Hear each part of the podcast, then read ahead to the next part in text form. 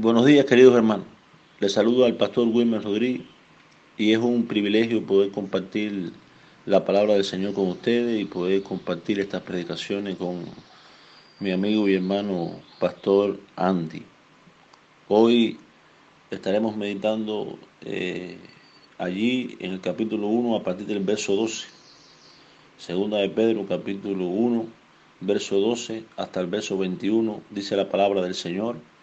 Por esto yo no dejaré de recordaros siempre estas cosas, aunque vosotros las sepáis y estéis confirmados en la verdad presente, pues tengo por justo, en tanto que estoy en este cuerpo, el despertaros con amonestación, sabiendo que en breve debo abandonar el cuerpo, como nuestro Señor Jesucristo me ha declarado. También yo procuraré con diligencia que después de mi partida vosotros podáis en todo momento tener memoria de estas cosas, porque no, hemos dado a conocer el poder y la venida de nuestro Señor Jesucristo siguiendo fábulas artificiosas, sino como habiendo visto con nuestros propios ojos su majestad. Pues cuando Él recibió de Dios Padre honra y gloria, le fue enviada desde la magnífica gloria una voz que decía, Este es mi Hijo amado en el cual tengo complacencia. Y nosotros oímos esta voz enviada del cielo cuando estábamos con Él en el Monte Santo. Tenemos también la palabra profética más segura, la cual hacéis bien en estar atentos como una antorcha que alumbra en lugar oscuro hasta que el día esclarezca y el lucero de la mañana salga en vuestros corazones. Entendiendo primero esto, que ninguna profecía de la Escritura es de interpretación privada, porque nunca la profecía fue traída por voluntad humana, sino que los santos hombres de Dios hablaron siendo inspirados por el Espíritu Santo. Señor, en tus manos ponemos esta palabra, que sea de bendición y puedas hablar a nuestras vidas y a mis hermanos en esta mañana. En el nombre de Jesús, amén. Si un dicho decía que todos conocemos, dime con quién anda y te diré quién eres. Ahora podemos decir, dime lo que estás escuchando y te diré en lo que crees. Porque nos va calando dentro lo que de continuo escuchamos y llegamos a creerlo. Hay que entender que hay cosas que merecen ser escuchadas, que nunca caducan, porque son cosas muy importantes que debemos recordar y en ello nos va la vida. Nosotros, los seres humanos, nos desviamos fácilmente, somos olvidadizos. Por eso los cristianos nosotros tenemos que seguir recordando y debemos seguir manteniéndonos cada día en el verdadero conocimiento de Jesucristo, escuchándole a Él, en el Evangelio que nos ha sido predicado, porque en ello nos va la vida. Ya hemos visto algo de este libro y sabemos que habían falsos profetas. Y sabemos que el apóstol Pedro estaba a punto de partir. El Señor se lo había revelado. Por eso está aconsejándole lo más importante que debían recordar y lo que debían estar firmes como creyentes de Jesucristo. Porque la vida cristiana en Cristo. Por eso, primeramente, Él le da este consejo, allí a partir del verso 12 hasta el verso 15. Y es el consejo también para nosotros, de traer siempre a nuestra memoria la palabra del Evangelio, que es la base de la vida cristiana, el ABC de la vida cristiana. A veces queremos conocer tanto, queremos ser eruditos, pero olvidamos lo principal, el conocimiento de nuestro Señor, el Evangelio que nos ha salvado, trayendo a la memoria estas cosas. Estas cosas, aquí en el verso 12, la viene, desarrollando Pedro este tema desde el versículo 1. Son el conocimiento y la fe en Cristo. El conocimiento del Evangelio que nos permite andar en victoria para cada creyente. Las fábulas artificiosas del versículo 16 que debemos evitar sobre lo que después vendría en el capítulo 2, la razón de lo que harían los falsos maestros, los herejes, porque lo podemos llamar así, son evitadas recortando el Evangelio, quedándonos en su palabra y escuchando la voz de nuestro Señor Jesucristo. De lo que se trata, hermanos, la vida cristiana es de conocer a Cristo y el verdadero Evangelio. Porque si sabemos la verdad, lo falso no lo recibiremos. Como en el banco, que enseñan a los trabajadores a identificar el billete verdadero. Todo lo que no sea verdadero es falso. No estamos llamados como cristianos a conocer todas las doctrinas y todas las enseñanzas y todas las religiones y todo lo que hay, pero sí a estar descansando en el verdadero evangelio de Cristo. El Señor lo dijo, que Él era la verdad y que al conocer la verdad seríamos libres.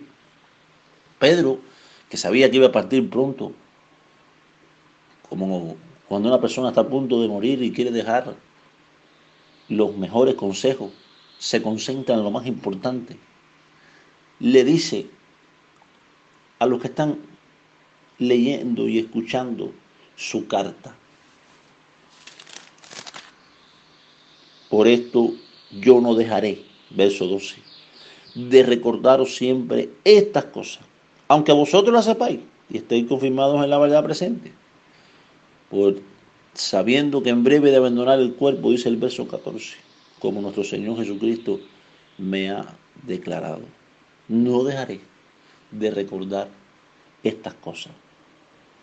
Y no podemos dejar de recordarlas en estos tiempos, mis hermanos. Necesitamos repetirnos el Evangelio todos los días. La gloria que Cristo nos ha salvado, que Cristo nos ha perdonado, que Él nos da las herramientas para andar en santidad, que Él murió y resucitó para ganar para nosotros el cielo y el reino. Es como el cuento de la pulga. Un hombre que se aprendió muy bien solamente el animal pulga. Y le preguntaban por cualquier animal y él iba a la pulga. Díganos algo del perro. Bueno, el perro es un animal que tiene pulga. Y la pulga, ahí daba una disertación de la pulga. Díganos algo del gato. Bueno, el gato no tiene pulga, pero si tuviera pulga, miren la pulga. Y daba una disertación de la pulga. Nosotros igual. No queremos conocer nada más que a Cristo y su Evangelio. Porque en ello nos va la vida. El Señor es el que tiene para nosotros el poder no solo para salvarnos el día que creímos, sino para sostenernos y para llevarnos hasta el reino celestial. Por eso debemos escuchar su voz y no otra. Entre el versículo 16 y 18 hay una alusión a la transfiguración cuando Pedro vio al Señor en gloria. Pedro, uno de los doce discípulos, estuvo siempre con el Señor. Y Pedro escuchó y fue enseñado por el propio Señor. Y escuchó la voz de Dios y alude a este evento glorioso. Este evento glorioso que también nos sirve de ánimo a nosotros, porque Cristo resucitó, porque Cristo está en gloria, nosotros viviremos con Él y nosotros iremos a la gloria. Pero no debemos oír otras voces proféticas que no son de Dios, aunque vengan en su nombre. Tenemos que tener cuidado con lo que está en las redes y que se autodenomina cristiano con aquellos testimonios de Dios me dijo. Mucha gente viene, Dios me dijo, Dios me reveló, te voy a dar una profecía. Con aquella creencia falsa de que todas las cosas de Dios son buenas y vienen en nombre de Dios y son de Dios. Debemos tener cuidado. El Evangelio es poder de salvación. El Evangelio es el poder de Dios que transforma, que nos lleva a vivir en santidad. Como decía el pastor Andy, un reflejo de que eres escogido, más o menos parafraseando sus palabras. Es que permaneces, es que amas al Señor, es que vives en santidad. Porque el Evangelio es ese poder. Pero hay tantas cosas que vienen en nombre de Dios. Aquí en la transfiguración, que es un adelanto de la segunda venida, es de aliento, no solo para Pedro, sino también para nosotros. El Señor ha ganado la victoria por nosotros con su muerte y su resurrección y está allí preparando un lugar para que donde Él está nosotros también estemos. Y asegura la vida victoriosa hoy, porque en su fuerza, porque conociéndole a Él, o más bien siendo conocido por Él, teniendo una relación íntima con Él, podemos andar en victoria. Pero el Evangelio demanda de nosotros estar escuchándole constantemente porque somos oidores olvidadizos. No podemos estar escuchando tanto consejos buenos, la receta de un hogar feliz, las profecías sensacionalistas, los milagreros, porque todo esto nos pone en el ámbito de lo humano y en crear nuestra propia religión. Aunque Pedro tenía toda la autoridad apostólica, debemos escucharle a él y alude a este evento milagroso, glorioso de la transfiguración de Cristo. Aún él recomienda que hay algo más seguro para nosotros. Hay muchos que van detrás de revelaciones y debemos tener mucho cuidado con eso. Pedro nos aconseja claramente a partir del verso 19. Él nos dice, tenemos también la palabra profética más segura, a la cual hacéis bien en estar atentos como a una antorcha que alumbra en lugar oscuro. Tenemos la palabra profética más segura. Debemos atender a la Biblia, escudriñar las escrituras. Y las escrituras son las que dan testimonio del Señor Jesucristo y del Evangelio. Y es todo lo que nosotros necesitamos. No filosofía, sutileza, distintas doctrinas. Esta es una revelación más segura. No aquellos que dicen Dios me dijo, no aquellos que vienen con profecía, con visiones, con distintas cosas. No necesitamos otra revelación, porque tenemos su palabra que nos ha dejado. Y ahí está su revelación. Ahora, no podemos estudiar la escritura para torcerla, para crear un Dios a nuestra manera, para hacer que digan lo que queramos que digan. Toda la escritura habla de Cristo, apunta a Cristo. Y debemos escudriñarlas para ver a Cristo en la escritura, para ver el Evangelio que nos salva, para ver el poder que necesitamos para andar en victoria, que lo que viene de Cristo y que está revelado en su palabra. La palabra es inspirada por el Espíritu Santo, la tercera persona de la Trinidad, y eso nos alumbra el camino entendiendo, dice el verso 20 primero esto, que ninguna profecía de la escritura es de interpretación privada. Porque nunca la profecía fue traída por voluntad humana, sino que los santos hombres de Dios hablaron siendo inspirados por el Espíritu Santo. Cada texto tiene una sola interpretación, la que le dio el Espíritu Santo, no la que queramos darle nosotros. Como aquello que se decía, la Biblia es tan rica que a mí me dice una cosa, a ti te dice otra. Y siempre que hablo, aunque ahora el mismo pasaje me dice algo distinto, no, hermano. No es de interpretación privada. Es la que el Espíritu Santo inspiró y nos revela la persona de Cristo. Recuerdo que el pensamiento que decía, si la revelación está en contra de la escritura, es falsa. Puede venir una revelación, puede venir una disertación, algo nuevo que alguien descubrió. Pero si usted lo compara con la verdad de la escritura y no concuerda, es falsa. Y si concuerda con la escritura, decía el pensamiento, es innecesario. Si está en contra de la escritura es falsa y si concuerda es innecesaria porque nos basta con la escritura. Pablo decía, no quiero saber otra cosa sino a Cristo y a este crucificado.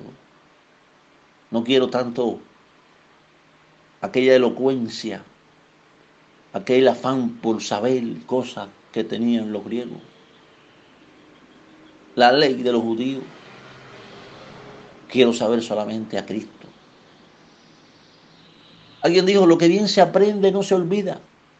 Pero el conocimiento que estamos hablando no es simplemente de un conocimiento intelectual, sino de experimentar a una persona, a Cristo. Él ya entró en nosotros. ¿Está reinando Cristo en nosotros? ¿Estamos escuchándole a Él? Estamos dejando que Él sea el que controle nuestra vida. Si hacemos eso, nada falso nos podrá mover, porque estaremos cimentados y fundados en Él. Y Él tiene el poder para hacernos caminar en victoria y para darnos el reino glorioso que tiene preparado para nosotros. El antídoto es este, estar recordando diariamente el Evangelio, estar escuchando diariamente la voz de Dios, quedarnos solamente en su palabra, escudriñar y ver a Cristo en ella. Que el Señor haga de estos tres puntos de hoy una guía para la vida. Recordemos siempre el Evangelio, escuchemos su voz, mantengámonos en su palabra. Que el Señor les continúe bendiciendo.